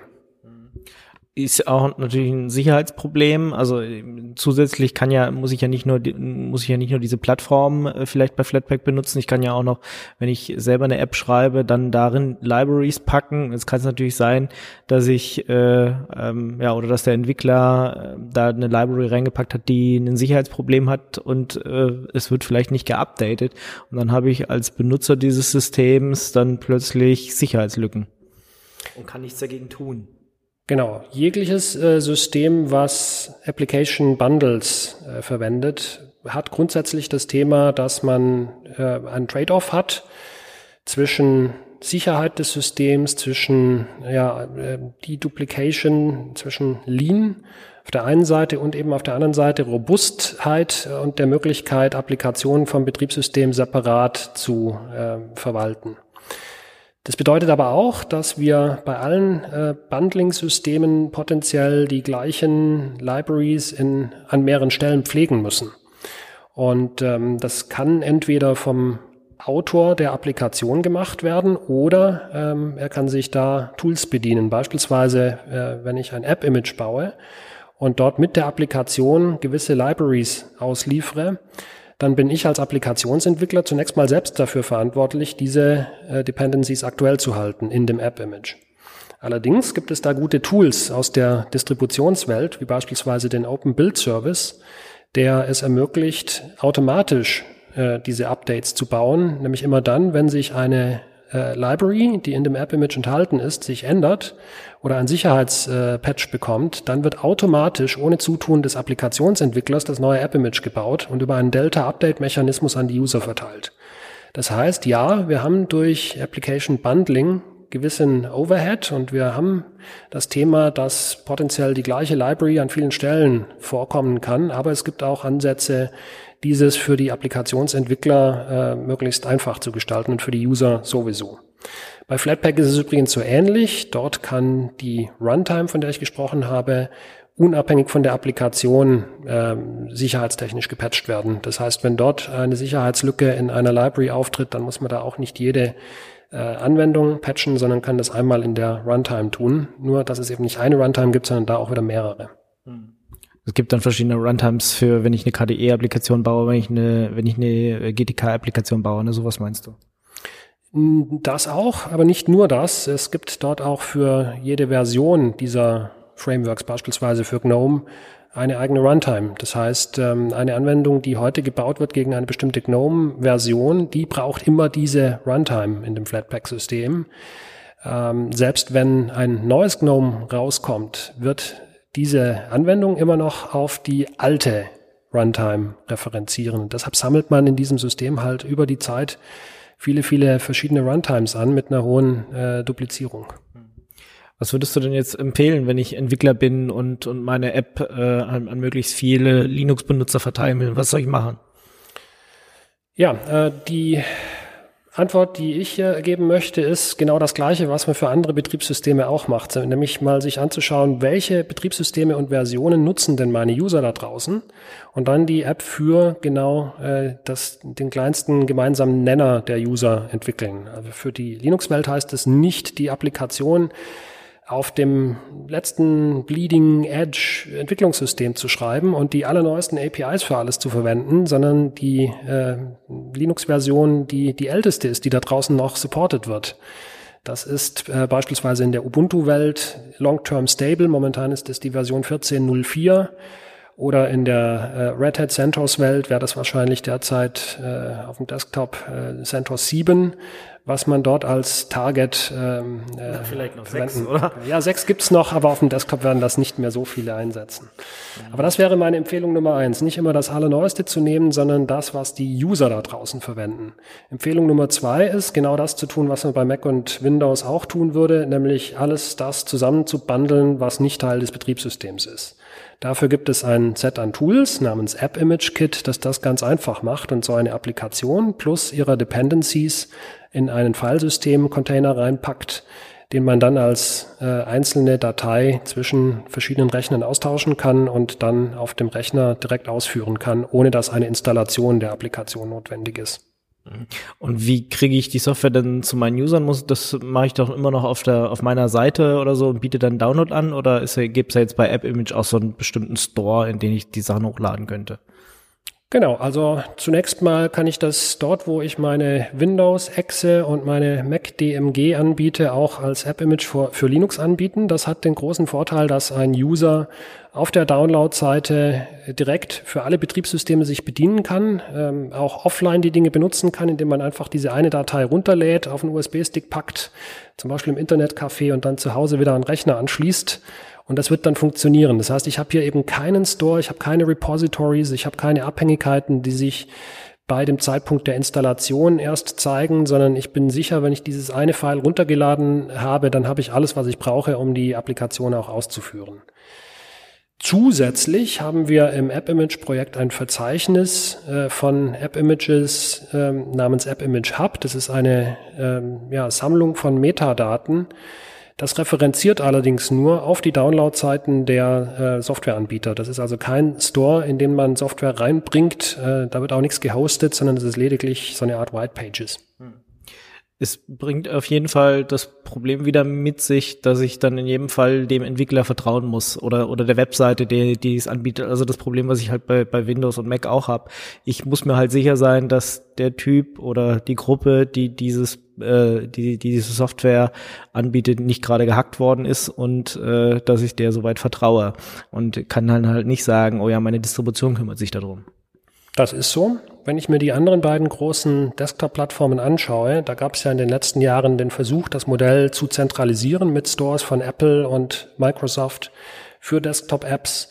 Allerdings Photoshop ist da bis heute nicht drin und ähm, vieles, was die User benutzen, findet sich eben nicht in diesen Stores, was zeigt, dass User Bedarf haben, an dieser direkteren Art an Software zu kommen, nämlich direkt vom Autor ohne Nutzung eines zentralen Stores. Aber es ist richtig, ich bin überzeugt, dass ich keine Applikation ausführen sollte, deren Autor ich nicht uneingeschränkt vertraue. Und das ist auch unabhängig von irgendwelchen Sandboxing-Technologien. Denn im Zweifel, wenn eine Applikation Social Engineering machen möchte, ähm, dann kann sie viel Schaden anrichten. Ich sollte keine Anwendungen von random Websites runterladen äh, von Autoren, denen ich nicht traue. Mhm. Unabhängig von, von technischen Schutzmaßnahmen äh, wie Sandboxing. Um mal ein Beispiel zu geben. Applikation kommt daher, gibt sich aus als Mail-Client für Gmail. Ich lade das runter. Das erste, was ich sehe, ist eine Dialogbox, wo ich meinen Usernamen und mein Passwort von Gmail eingeben soll in der Applikation. Ja, äh, da kann mir keine Sandbox der Welt helfen, die Entscheidung zu treffen, ob das jetzt äh, vertrauenswürdig ist oder nicht. Und, oder ob das gleich meine ganzen Mails löscht und meine ganzen Konten, Konten, Kontakte abfischt. Exakt. Okay, kann der User sonst noch irgendwas tun, um äh, dieses Thema ähm, ja ähm, voranzubringen? Also wenn ich sage, ich bin hier Benutzer, ich mag Linux, ähm, ich hätte aber gern mehrere neue Applikationen, äh, ich bin aber dafür meine stabile Debian-Distribution so, so gut wie möglich zu benutzen. Also was kann ich aus User-Sicht noch tun, um dieses Thema voranzubringen? Aus User-Sicht ist es wichtig, ähm, bei den Entwicklern von Applikationen gehört zu werden. Das heißt, ähm, den Wunsch zu äußern, ich hätte gerne ein App-Image, das auf meinem Ubuntu Long-Term Stable läuft. Wenn mehrere User diesen Wunsch äußern, dann wird der Entwickler darüber nachdenken, das auch zu tun. Und für die Entwickler aus dem App-Image-Projekt heraus bieten wir Support für Entwickler an, die App-Images von ihren Anwendungen bauen wollen. Äh, das ähm, Prinzip äh, bei App-Image ist Upstream Packaging.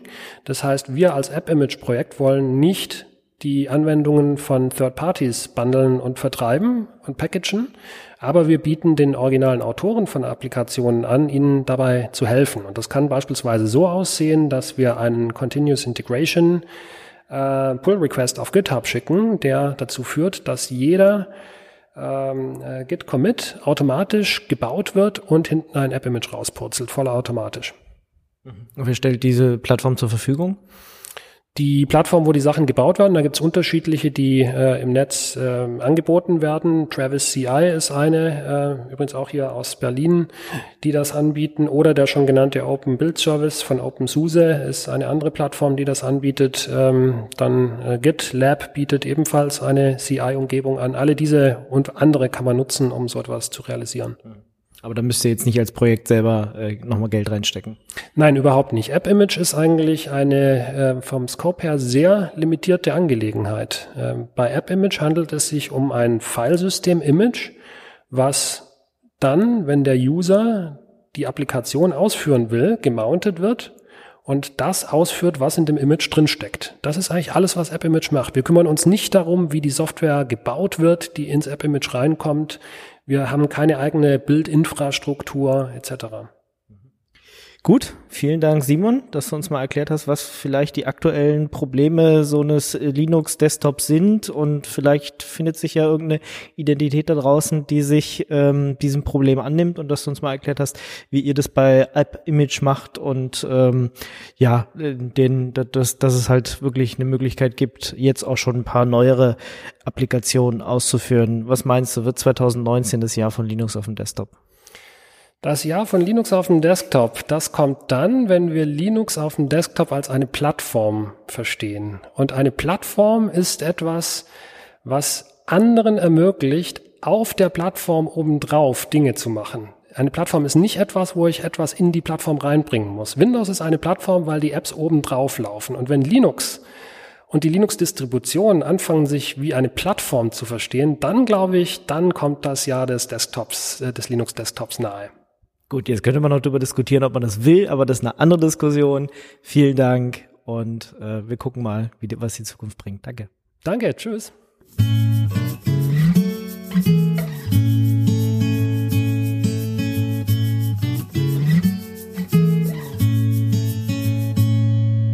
When I was 17, I could do anything.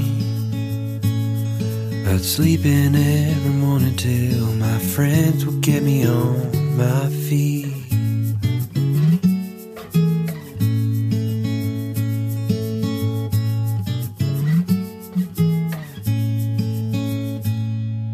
When I was 17,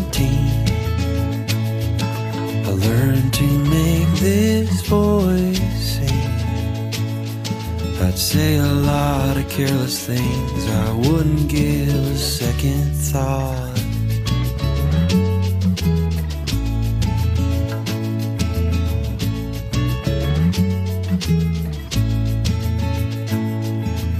Life was carefree then. The day before I became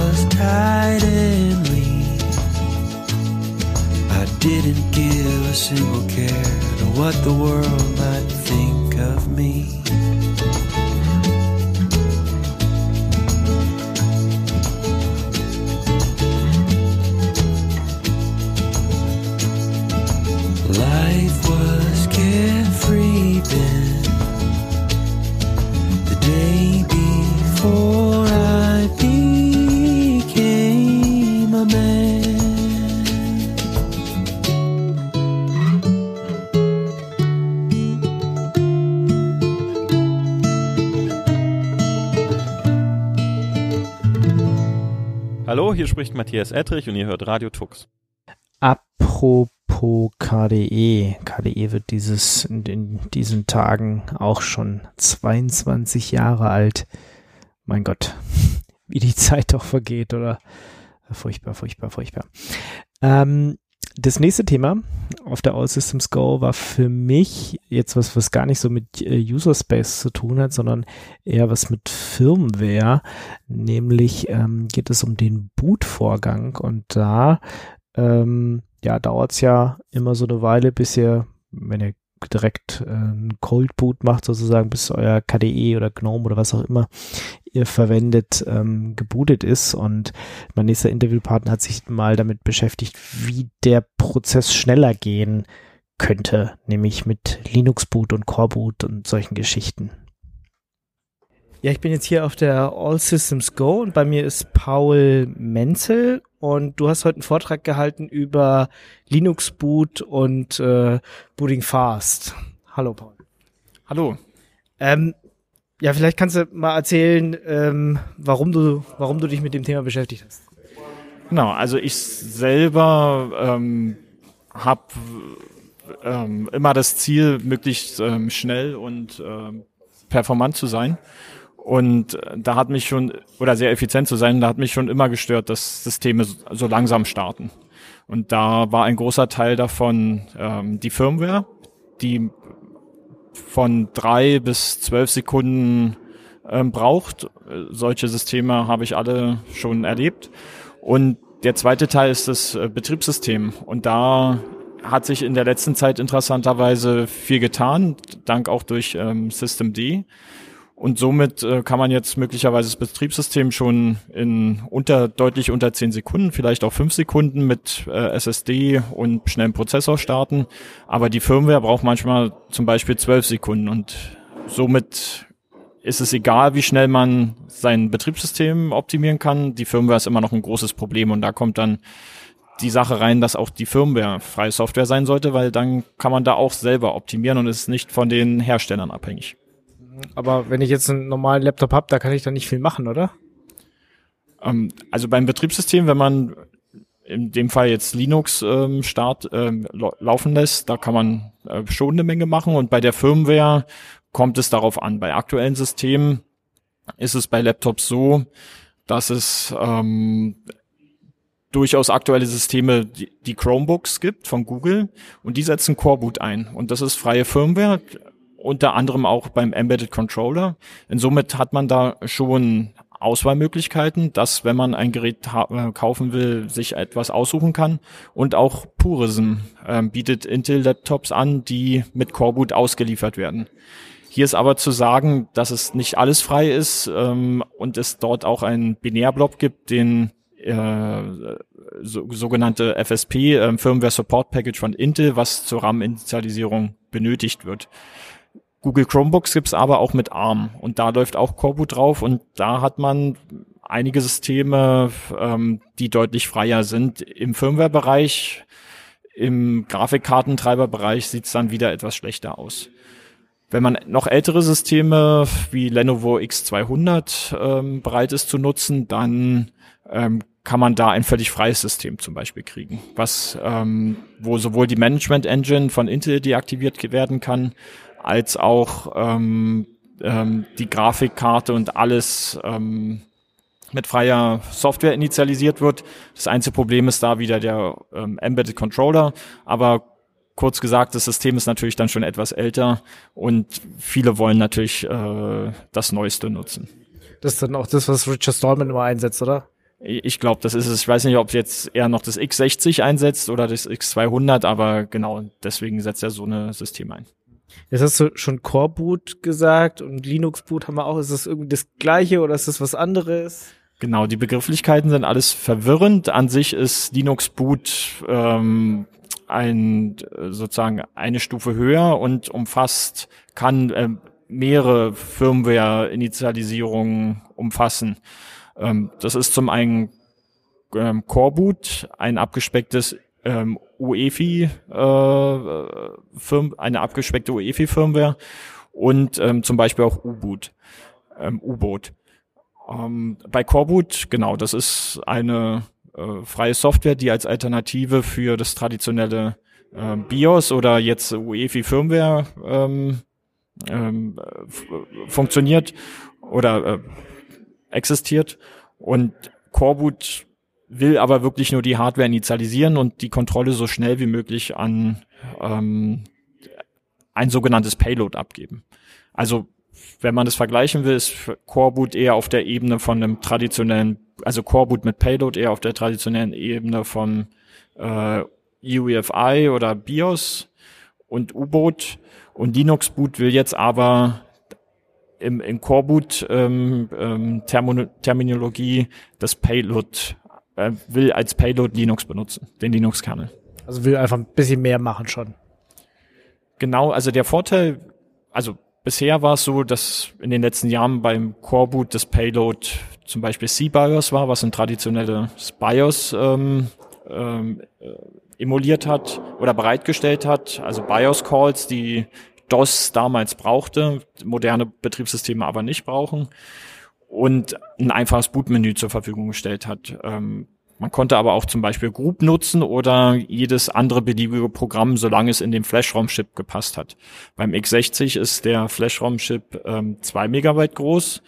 Beim ähm, bei aktuellen Systemen ist der Flash-ROM-Chip aber wieder 16 Megabyte groß, sodass da genug Platz ist, um einen Linux-Kernel als Payload zu benutzen, der und ähm, ein Init-RAM-FS, wo man dann so viel Programme, wie man haben möchte, reinpacken kann. Und bei 16 Megabyte ist es eine ganze Menge. Ähm, letztens war ein Beispiel auf der Open Source Firmware ähm, Conference, dass der M-Player im Flash-ROM-Chip war und ein kleiner Film und der wurde abgespielt. Und das sind eben dann die Möglichkeiten, die man durch so eine Linux-Umgebung hat ähm, und die man dann eben nutzen will und alle Vorteile von der großen Entwicklergemeinde, dem Treiber, dem Gerätesupport durch die vielen Treiber und die ganzen Tools, mit denen man ähm, vertraut ist, hat. Und deswegen hat jetzt wieder Linux Boot, dass man eben wirklich Linux äh, als in der Firmware auch hat, ähm, äh, genau, wieder ist wieder sinnvoll und man kann es weiter und und deswegen ist es wird es wieder populärer und auch große Firmen wie Facebook oder Google beschäftigen sich damit. Weil man jetzt wieder den Platz hat. Und wie viel schneller ist es dann? Also du hast gesagt, so eine äh, Firmware-Initialisierung dauert irgendwie elf Sekunden. Und wie schnell kann ich jetzt booten, wenn ich so einen Linux-Boot-Ansatz nehme? Genau, also es hängt ganz davon ab. Also wenn man jetzt Core Boot als Hardware-Initialisierung verwendet, dann ähm, braucht Coreboot zum Beispiel auf so einem Siemens-System mit Intel ähm, um die 300 Millisekunden und danach hängt es davon ab, wie, welchen Kernel man da, äh, wie groß der Linux-Kernel ist, den man da reinpackt. Und damit kann man aber schon sagen, dass man mit Coreboot deutlich unter eine Sekunde kommt. Das heißt? In der Firma, Entschuldigung. In der Firma, aber noch nicht bis, bis, bis ich ein grafisches Interface habe. Genau, und wenn ich davon dann sozusagen von Coreboot mit Linux Boot zum Beispiel, also mit dem, Linux Boot Kernel oder einem anderen Payload den Kernel dann von der Festplatte starte, was ähm, dann hoffentlich ähm, eine SSD ist, dann habe ich auf meinem älteren ASRock ähm, E350 E350 M1 System ähm, bin ich in sechs Sekunden vom Drücken der Starttaste bis zum ähm, bis zur Awesome ähm, Desktop-Umgebung bin ich in sechs Sekunden da. Okay. Ähm, jetzt hast du auch in deinem Vortrag gesagt, dass Suspend to RAM äh, eher ein Problem ist oder dass du es nicht so gut findest. Warum?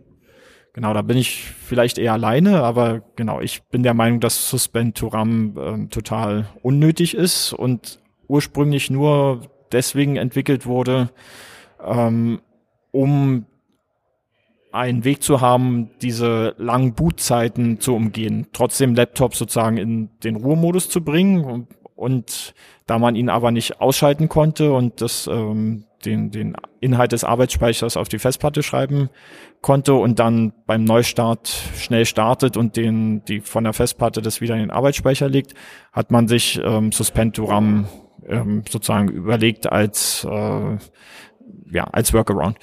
Und aus meiner Sicht ähm, ist es eigentlich überhaupt nicht, wäre das überhaupt nicht nötig, wenn man eben wirklich schnell starten könnte, weil dann könnte man das Gerät einfach in Suspend to Disk ähm, Zustand bringen und dann das System einfach neu starten. Und damit hätte man mehrere Probleme gelöst. Einmal würde wirklich ähm, ähm müsste ja nicht ähm, der Arbeitsspeicher weiter Energie ähm, verbrauchen und somit ähm, würde man Energie sparen. Die Batterie vom Laptop würde in der Tat ähm, länger halten. Und zum Zweiten ist die Komplexität geringer. Wenn wir uns alle erinnern, wie viele Probleme man immer mit Suspend RAM ähm, hat, also jetzt mittlerweile nicht mehr so viel, weil die Hersteller da oder die die die Chipsatzhersteller ähm, äh, gute Arbeit geleistet haben. Aber früher gab es damit sehr viele Probleme und viele Ressourcen mussten da aufgewendet werden, um diesen Suspend ACPI S3 Zustand ähm, zu zu unterstützen. Und anstelle jetzt ACPI S3 zu unterstützen, sowohl im Chipsatz als auch im Code und so, ähm, und so weiter, wäre es aus meiner Sicht viel besser gewesen, wenn man wirklich diesen Systemstart äh, beschleunigt hätte und damit mit diesem Zustand weniger ist eben zum Beispiel auch beim Testen, ob das Gerät funktioniert, ähm, weniger Abschnitte im Code nötig. Und jetzt hat man aber neue Abschnitte im Code, wo man steht, ähm, komme ich jetzt aus dem ähm, Schlafzustand oder nicht. Und die müssen eben alle getestet werden und ähm, das erhöht halt die Komplexität. Wäre besser gewesen, man hätte die ganze Energie schon reingesteckt in den Bootprozess, dass das einfach schneller gewesen wäre. Was kann ich denn als Benutzer, als normaler Linux-User tun, damit mein System schneller startet? Genau, also wenn man jetzt ein neues System kauft, dann am besten sich vorher informieren, wie lange die Firmware dauert, wenn man noch freie Software mag und nicht wirklich ähm, die schnellste, also die, die, die, die leistungsfähigste CPU haben möchte, dann kann ich da die Chromebooks ähm, nur sehr empfehlen, weil da wird eben Coreboot mitgeliefert. Und ansonsten gibt es verschiedene Tools und Werkzeuge, mit denen ich den Systemstart analysieren kann. Ähm, nach der Firmware wird ja das Betriebssystem geladen und da kann man das grob unterscheiden zwischen äh, dem Kernel, dann ähm, dem User Space, bis die Grafik gestartet wird und dann natürlich, wann die Grafik gestartet wird. Und beim Kernel ähm, kann man kurz sagen, da gibt's den, äh, die, dem das ähm, Schlüsselwort initcall unterstrich, nee, initcall unterstrich debug, was man der Linux-Kommandozeile hinzufügen kann. Und dann wird bei jedem Laden von ähm, Modulen, sage ich jetzt mal, oder äh, Subsystemen, die initialisiert werden, die Zeit angezeigt, wie lange die brauchen. Und da braucht man viele von nicht und das kann man sich zum Beispiel ähm, anschauen und dann die entsprechenden Komponenten abschalten und ähm, genau äh, abschalten. Dann ist es sinnvoll, den Kernel so klein wie möglich zu machen. Das ähm, verringert die Ladezeit ähm, und es werden natürlich weniger Funktionen dann ausgeführt. Und ähm, deswegen sollte man den Kernel dann vielleicht selber bauen. Und die andere Sache ist, ähm, standardmäßig wird der, das init-RAM-FS ähm, geladen, um möglichst flexibel zu sein, ähm, um den Kernel klein zu haben, das init, im init-RAM-FS aber die Module zu haben, um ähm, verschiedene Hardware zu unterstützen. Aber viele Systeme sind ja statisch. Deswegen ist es durchaus sinnvoll, dieses Init-RAM-FS auch klein zu machen, weil dann muss am Anfang auch weniger geladen werden, als auch, ähm, wenn man SSDs benutzt, ähm, den Komprimierungsalgorithmus zu ändern. LZ4 ist ähm, erzeugt zwar größere ähm, äh, äh, Archive, ist aber beim Entpacken deutlich schneller. Und bei meinen Tests hat sich auf einem Kaby Lake ähm, Intel Kaby Laptop ergeben, dass dann statt 300 Millisekunden für Populate Root FS im Linux-Kernel nur 50 Millisekunden verwendet werden. Und der nächste Schritt wäre dann noch diese 50 Millisekunden loszuwerden, indem man eben gar kein initram FS benutzt. Und kommen wir zum User Space. Da gibt es dann Tools wie systemd minus Analyze oder Systemd minus Bootchart, ähm, was einem auch anzeigt, was beim Starten des Systems ähm, viel Zeit benötigt und noch ähm, ähm, bootgraph.py von dem Intel-Projekt, von dem Open Source Technology Center ähm, PM-Graph. Ähm, oder Suspend Resume war der alte Name.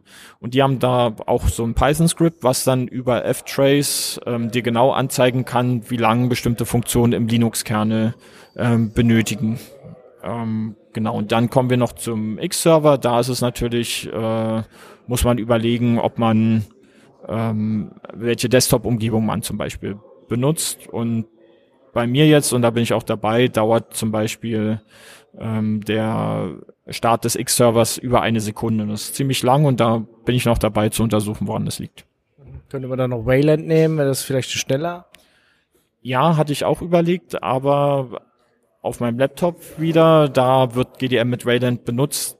Das braucht aber auch ein bisschen. Also da bin ich aber auch dabei zu gucken, ob das mit Wayland nicht schneller geht. Wahrscheinlich ist es auch besser darin, die Energie zu äh, da die Energie da reinzustecken, weil das ja die Zukunft ist. Gibt es irgendwelche Listen, die ich mir angucken kann, wie schnell jetzt irgendeine Firmware braucht? Also wenn ich jetzt, wie gesagt, äh, dabei bin, mir demnächst einen neuen Laptop zu kaufen oder einen neuen Desktop-Rechner und wissen will, wie lange braucht die Firmware dann? Also äh, ja, dass ich da das Richtige kaufe sozusagen. Ja, das wäre schön zu haben. Mir ist das erstmal nicht bekannt. Ich glaube, die CT erwähnt es in ihren äh, Tests, aber zum Beispiel in den äh, Linux-Magazinen, Linux-Magazinen und Linux-User wird das zum Beispiel nicht angezeigt. Man selber sieht es am System an der Ausgabe von systemd-analyze, selbst bei UEFI Firmware, denn die exportiert das ähm, über die Variablen ähm, standardmäßig. Auch bei Coreboot kann man das sehen. Und bei Coreboot, da gibt es das Board ähm, Status ähm, Repositorium und da sieht man diese ähm, Zeitstempel. Aber ansonsten ist mir öffentlich keine Liste bekannt, wo das schon gesammelt wird. Aber es wäre durchaus sinnvoll, weil dann ähm, könnte man auch Druck auf die Hersteller ausüben. Vielleicht, aber ja, so eine Liste existiert erstmal nicht. Wäre auf jeden Fall eine Idee für die Community, das mal anzulegen. Ansonsten, weiß ich nicht, könnte man die Hersteller vielleicht fragen, wie lange ihre Firmware-Initialisierung braucht. Ja, das wäre sinnvoll. Dann würde es sowas wie bei diesem MSI-Board, was ich gerade habe, äh, mit AMD Ryzen Raven-System, ähm, ja, nicht elf Sekunden brauchen. Okay, vielen Dank, Paul, dass du uns mal erklärt hast, wie, wie dieser Linux-Boot-Prozessor aussieht und wie, was man daran vielleicht optimieren kann. Danke. Ja, ich danke auch. Ja, dann wisst ihr jetzt hoffentlich, wie ihr euer System schneller booten könnt, wenn ihr das richtige System habt. Wir haben vor ähm, ja, mehreren Monaten auch schon mal ein Interview zu Core Boot gehabt.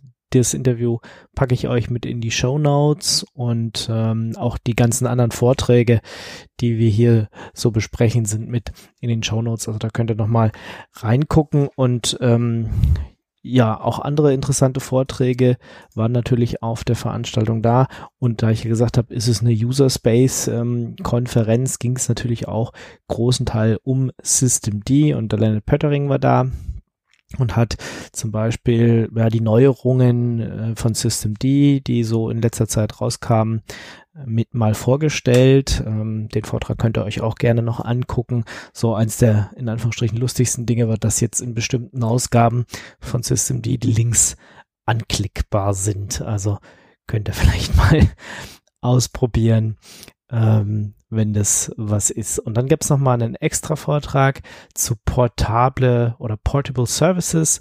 Das ist äh, eine neue Funktion, die ich glaube, ja, jetzt oder demnächst äh, schon benutzbar sein sollte in Systemd. Äh, da gibt es dann die Möglichkeit, dass man quasi ein Image baut. Und in diesem Image ist dann alles, was zu so einem äh, Systemd-Service gehört. Und den kann man dann, dieses Image, dieses kleine Image kann man quasi distribuieren und kann dann ähm, im Host-System quasi sagen, hier, nimm mir mal aus diesem Image jetzt diesen Service und ähm, kann den dann benutzen. So soll man sozusagen einfache Möglichkeit oder einfache Möglichkeit haben, System Z Services ähm, ja zu verpacken und und äh, weiter zu benutzen an verschiedenen Stellen.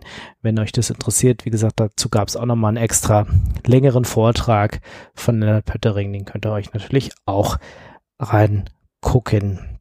Dann haben wir noch ein Interview zum Thema Systemmanagement und da habe ich mich äh, mit jemandem von SUSE getroffen, der an Uni arbeitet.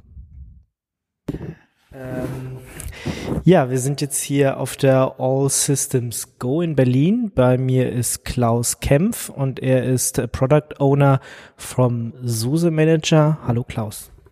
Hallo. Ja, du hast hier einen Vortrag gehalten und da ging es um das Uyuni-Projekt. Vielleicht kannst du mal äh, sagen, was das, was das ist, was das macht. Uyuni ist äh, die Open Source Variante von SUSE Manager. SUSE Manager ist ein ähm, Produkt von SUSE Linux basierend auf Red Hat Spacewalk. Red Hat Spacewalk ist schon äh, zwischen 15 bis ja, etwa 15 Jahre alt wurde äh, von Red Hat angefangen, um das ähm, Red Hat Network zu unterstützen. Dann hat sich daraus das Red Hat Satellite entwickelt. was ein Tool ist, um viele Systeme zentral zu managen. Dass ich eine zentrale Stelle habe, wo ich sehe, welche Systeme habe ich, welche Rechner, wo stehen die, was läuft da drauf, welcher Softwarestand. Ich sehe, was ist verfügbar in Paketrepositories, welche Updates sind da, welche Art von Updates, sind das einfache Bugfixes und das sind das Fixes für Sicherheitslücken und kann dann bestimmen, okay, oh, da ist ein wichtiger äh, Sicherheitsupdate, das muss auf alle meine Systeme und kann das zentral steuern. Also so eine Infrastrukturdatenbank, so eine Config-Datenbank oder wie kann ich mir das vorstellen? Es ist ein Infrastrukturmanagement-System. Ich kann damit ähm, physische Systeme äh, neu installieren. Ich kann damit ähm, Cloud-Systeme in, installieren. Es geht da um, was läuft auf dem System, welche Pakete sind da, welche Konfigurationen sind da. Und wenn ich jetzt Pakete auch als Konfiguration ist ja Teil von dem, was auf dem System läuft, ist das eigentlich ein zentrales Konfigurationsmanagement. Das hattest du gesagt, basiert irgendwie auf, auf Spacewalk, aber das wird nicht mehr so richtig weiterentwickelt, wenn ich das richtig in Erinnerung habe. Ja, ähm, Red Hat hat ja vor ein paar Jahren äh, Satellite 6 angekündigt, was eine komplett neue Codebasis ist. Man hat ein äh, neues User Interface, man hat neue API, äh, APIs, man hat ähm, neue ähm, Best Practices. Es ist ein ganz neues Konzept.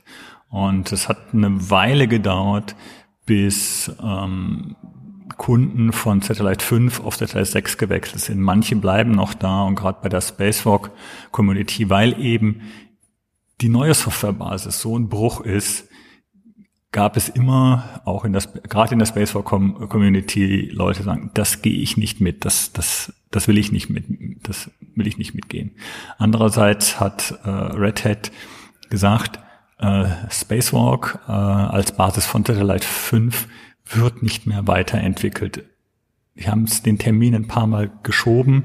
Jetzt ist offizieller End of Life äh, 2022 aber es ist jetzt schon in Maintenance Mode. Es kommen keine neuen Features, es kommen nur noch kleinere Bugfixes, ähm, aber es ist, es, es hat keine Zukunft. Und Ende letzten Jahres hat Red Hat ganz offiziell in FAQ gefragt, wer übernimmt es? Äh, wir selber wollen da nicht mehr rein investieren.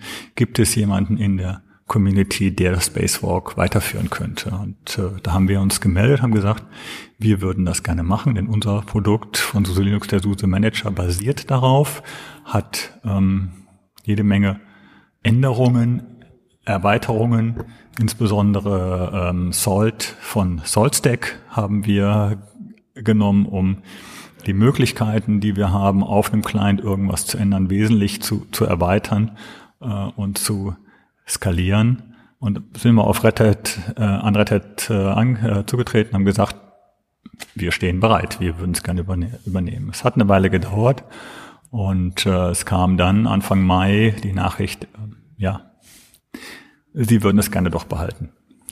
Also Spacewalk als Copyright, ähm, als Markenname, ähm, die entsprechenden URLs. Und wir wollten allerdings schon dem ganzen Sache eine Zukunft geben, weil äh, nicht nur bei der Spacewalk Community, sondern auch bei SUSE Manager Kunden natürlich die Frage im Raum stand, wie geht's weiter? Was ist das, das zugehörige Open Source Projekt? Und wir haben uns dann entschieden, okay, wir forken und machen unser eigenes Open Source äh, Projekt, um wirklich in der Öffentlichkeit zu entwickeln. Gibt es da irgendwelche Kooperationen zwischen dem äh, Spacewalk-Projekt und Uyuni oder wie, wie ist das? Also äh, SUSE Linux oder die Leute, die an SUSE Manager arbeiten, wir haben in den letzten Jahren alle unsere Änderungen upstream geschickt. Es sind viele Änderungen in Spacewalk bereits eingeflossen. Wenn man sich die Contributor-Liste ähm, ansieht in den letzten Jahren für Spacewalk-Releases, war immer gut die Hälfte, also über die Hälfte ähm, Leute von SUSE Linux. Ähm, allerdings nicht alle unsere Änderungen wurden upstream oder konnten upstream übernommen werden, so zum Beispiel, dass wir eben auf Salt äh, gewechselt sind. So hatten wir sehr viele Dinge, die ähm, nicht öffentlich waren. Deswegen jetzt der Fork, er ist allerdings sehr positiv von Red Hat aufgenommen worden. Also auf der Spacewalk Mailingliste hat Red Hat diesen Schritt begrüßt. Ähm, wir werden auch weiterhin in der Öffentlichkeit äh, ent entwickeln, aber wir werden jetzt nicht mehr aktiv unsere Änderungen nach Spacewalk pushen als Pull Requests auf GitHub. Ähm, es steht allerdings dem Spacewalk äh, Projekt frei äh, von Uyuni ähm, die Sachen zu übernehmen. Äh, GitHub, äh, Git Cherrypicking. Und wird sowas gemacht oder seid ihr da noch erst am Anfang? Also so lange gibt es das Projekt jetzt auch noch nicht. Wir sind noch ziemlich am Anfang. Wir haben es angekündigt äh, auf der OpenSUSE-Konferenz äh, Ende Mai. Äh, wir ähm, haben dann dran gearbeitet, äh, unser internes äh, Source Code Repository aufzuräumen und zu säubern, damit man es Open Source stellen kann und äh, veröffentlichen. Das haben wir jetzt gemacht in äh, GitHub unter Uyuni äh, Dash äh, Projekt. Da ist der gesamte Source Code und wir arbeiten im Augenblick dran, dass ähm, das Ganze auf OpenSUSE Leap 42.3 äh, sauber läuft. Wir haben eine sehr, sehr große Testsuite, die schon vor Jahren ähm, ans Spacewalk-Projekt gegangen ist, die also schon, schon längere Zeit äh, Open Source ist, die wir natürlich weiterentwickelt haben. Nicht alle Tests laufen im Augenblick durch äh, mit der Kombination OpenSUSE Leap 42 und Uyuni. Das hoffen wir aber in den nächsten zwei bis drei Wochen in den Griff zu kriegen und dass wir dann offizielle erste Release machen können. Und ähm, unser Ziel ist natürlich dann auch, äh, die Community, die Spacewalk Community einzuladen, ähm, dann auf Uyuni zu wechseln und ähm, dort einen neuen Heimathafen zu finden. Gut, jetzt hat Red Hat, äh, du hast 2022 gesagt, wird, wird, werden die ihre Arbeiter einstellen oder haben größtenteils schon eingestellt, werden jetzt nur noch Fixes passieren. Was ist jetzt, wenn SUSE irgendwann sagt, oh, okay, SUSE Manager machen wir nicht weiter, dann äh, passiert dasselbe mit dem Uni-Projekt? Klar, das ist halt so, aber dafür stellen wir es Open Source. Aber ähm, der SUSE Manager ist bei SUSE so erfolgreich. Äh, das äh, Team ist äh, stark gewachsen in, in den letzten zwei, drei Jahren. Wir haben jede Menge Pläne, was wir noch alles machen wollen, gerade jetzt mit in Richtung Cloud, OpenStack, Public Cloud, Container, Kubernetes. Wir arbeiten sehr eng mit, ähm, mit SaltStack zusammen. Einer ähm, unserer Entwickler ist jetzt gerade von ähm, SaltStack als Contributor of the Year ausgezeichnet worden, weil wir da eben auch sehr viel mitarbeiten. Und äh, ja, wir haben jede Menge Pläne und wir haben natürlich auch Kunden. Das ist für SUSE Linux ist es ein Geschäft, der, der, der SUSE Manager. Ähm, das wollen wir möglichst lang beibehalten. Du hast ein paar Mal SaltStack erwähnt. Kann ich auch ein anderes Konfigurationsmanagementsystem nehmen? Ansible oder, oder Chef oder Puppet oder so? Oder ist es einfach so fest integriert, dass das gar nicht möglich ist? Also unser erster Plan war es tatsächlich etwas flexibler zu machen, aber Salt ähm, Stack oder Salt, äh, gerade mit dem äh, Message Bus, dem Event Handling und so weiter bietet so, so viele Möglichkeiten, dass wir uns entschlossen haben, nur auf Salt zu äh, setzen. Es gibt allerdings äh, zum Beispiel die Möglichkeit, ähm, Ansible Playbooks unter Salt laufen zu lassen. Sprich, wer also bereits fertige Ansible Playbooks hat, kann die da äh, genauso äh, einsetzen. Äh, für Leute mit Chef oder äh, Puppet ähm, meine Bitte, schaut euch mal Salt an.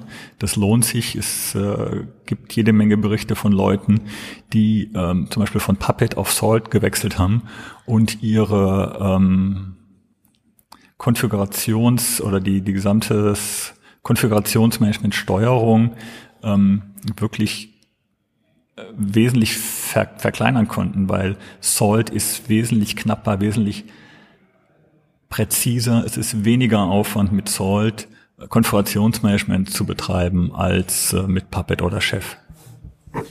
Jetzt Leute, die noch, äh, weiß ich nicht, ein Red Hat Satellite 5 haben, könnten die dann auf den SUSE Manager oder, oder Uyuni wechseln? Habt ihr da irgendwie einen Migrationspfad?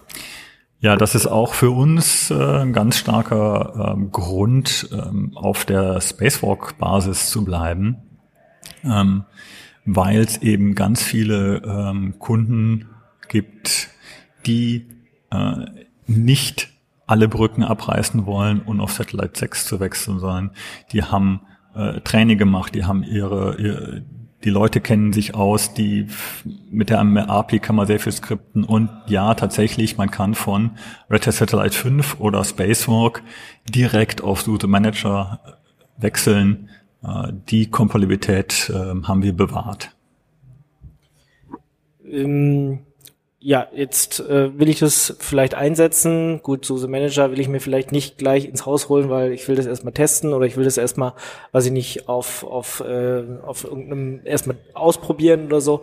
Wie komme ich dann an Uyuni ran? Also was muss ich tun, damit ich das ausprobieren kann? Also zurzeit, Tag heute, der einfachste Weg ist immer noch über SUSE Manager. Es gibt kostenlose Evaluations-Keys ähm, äh, und zum, zum, zum Download ähm, auf äh, suse.com. Ähm, Im Augenblick ein ähm, Runterladen und läuft äh, für Uyuni ist in Vorbereitung. Ähm, wir ähm, bauen die äh, Pakete im, im OpenSUSE Build Service. Äh, wir haben eine, ähm, ja, nicht so ganz Turnkey-Lösung ähm, im Augenblick auf unserer Webseite uyuni-project.org ähm, beschrieben, äh, wo man Uyuni aus, ausprobieren kann. Aber wie gesagt, wir haben noch keine 1.0 Release, ähm, dass es wirklich ganz einfach innerhalb von fünf oder zehn Minuten lauffähig wäre. Aber das hoffen wir bis Ende Oktober zu schaffen. Okay, und dann wird es auch möglich sein, dass ich, weiß ich nicht, wenn ich ein Ubuntu oder einen, einen äh, Debian oder ein Red Hat oder sowas habe oder ein CentOS von mir aus, äh, dass ich äh, Uyuni auch damit ausprobieren kann. Also ich muss nicht, muss nicht ein OpenSUSE nehmen oder sowas. Die Möglichkeit besteht. Allerdings ist unser Fokus natürlich erstmal auf OpenSUSE. Das heißt, äh, wir werden äh, das erste Release auf OpenSUSE Leap 42 äh, basieren und ja, wir hoffen, dass die Spacewalk Community ähm, dann das aufnimmt und zum Beispiel Pakete für Fedora oder äh, CentOS baut oder auch Debian. Das alles ist im OpenSUSE Build Service möglich. Ähm, für die Client-Pakete hat sich relativ schnell nach unserer ersten Ankündigung jemand äh, gemeldet ähm, über unseren äh, IRC-Channel auf freenode.net und hat gesagt, hey, ich möchte äh, gern eure kleinen Pakete für Debian bauen. Was brauche ich? Was muss ich machen? Wir haben ein ähm, Projekt auf dem Open Source Build Service eingerichtet.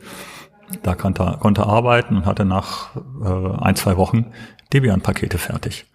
Und ähm, wir werden alle ähm, Beiträge der Community, die dazu dienen, Uyuni auf mehr Systemen, sei es Client oder serverseitig, ähm, laufen zu lassen, wenn man mit offenen Armen empfangen, solange sie natürlich ähm, als Ganzes nicht irgendwie bricht.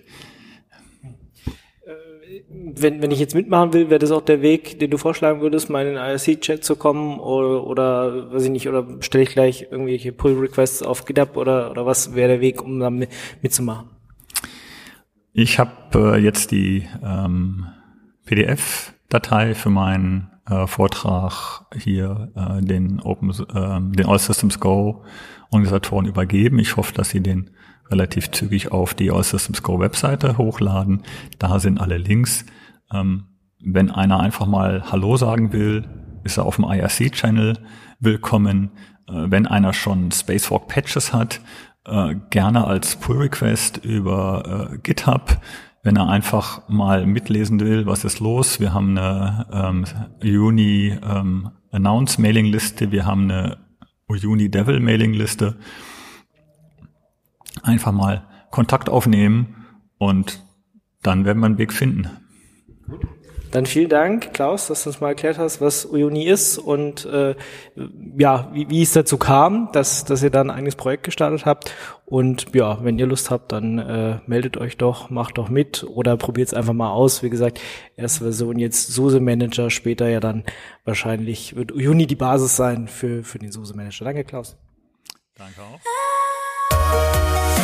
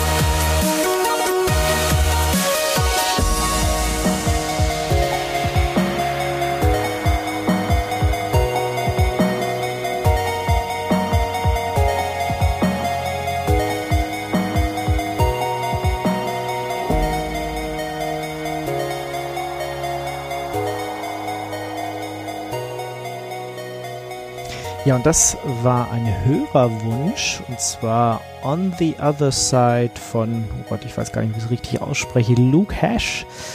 Ähm, schöne 8-Bit-Musik und wie immer hier bei Radio Tux hört ihr natürlich freie Musik und die ganzen Links dazu findet ihr natürlich auf unserer Webseite in den Show Notes. Ja, und damit sind wir auch schon sozusagen am Ende dieser Sendung.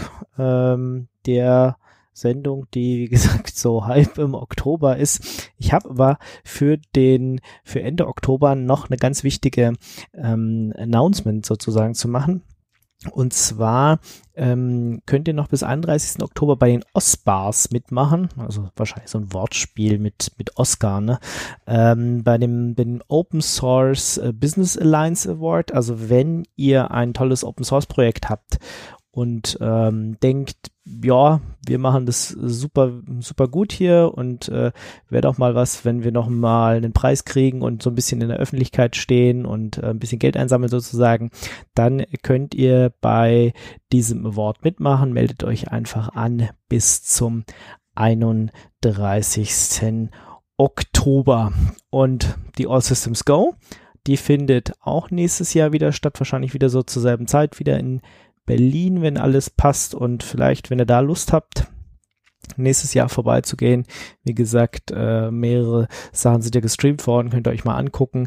War ein sehr schönes Event. Bei dem Social Event Teil war ich jetzt leider nicht dabei, den habe ich leider nicht nehmen, mitnehmen können, aber war eine nette kleine Runde und am Sonntag gab es dann noch ein Hackfest, bei dem war ich jetzt leider auch nicht. Ähm, ich weiß nicht, wie da die Stimmung war, aber ich denke, da wurde dann auch nochmal an einigen äh, Projekten rumgeschraubt sozusagen und ähm, die Entwicklung, wie gesagt, an System D und sowas sehen wir dann bestimmt in den nächsten Monaten. Und ähm, ja, schön, dass es so eine, so eine Veranstaltung gibt, die sich halt nicht so mit Kernel-Themen beschäftigt. Wie gesagt, ein bisschen Firmware war jetzt zwar auch dabei, aber das war eher so am Rande, sondern so mit diesen, mit diesen User, User-Space-Themen, die sonst meistens ähm, bisschen zu kurz kommen und da mal die Entwickler zusammenbringen. Auch eine nette Sache. Also wenn ihr da Lust habt, All Systems Go wird bestimmt 2019 auch wieder stattfinden. Ja, und ansonsten bleibt mir nur noch zu sagen, ich wünsche euch wie immer eine frohe Zeit. Passt auf euch auf, habt Spaß am Gerät und wir hören uns wahrscheinlich hier so um Halloween rum dann zur Oktobersendung. Bis dahin. Ciao, ciao. Das war eine Sendung von Radio Tux, herausgegeben im Jahr 2018 unter Creative Commons Lizenz, Namensnennung und Weitergabe unter gleichen Bedingungen. Lieder sind eventuell anders lizenziert. Mehr Infos auf radiotux.de. Unterstützt durch Manitou.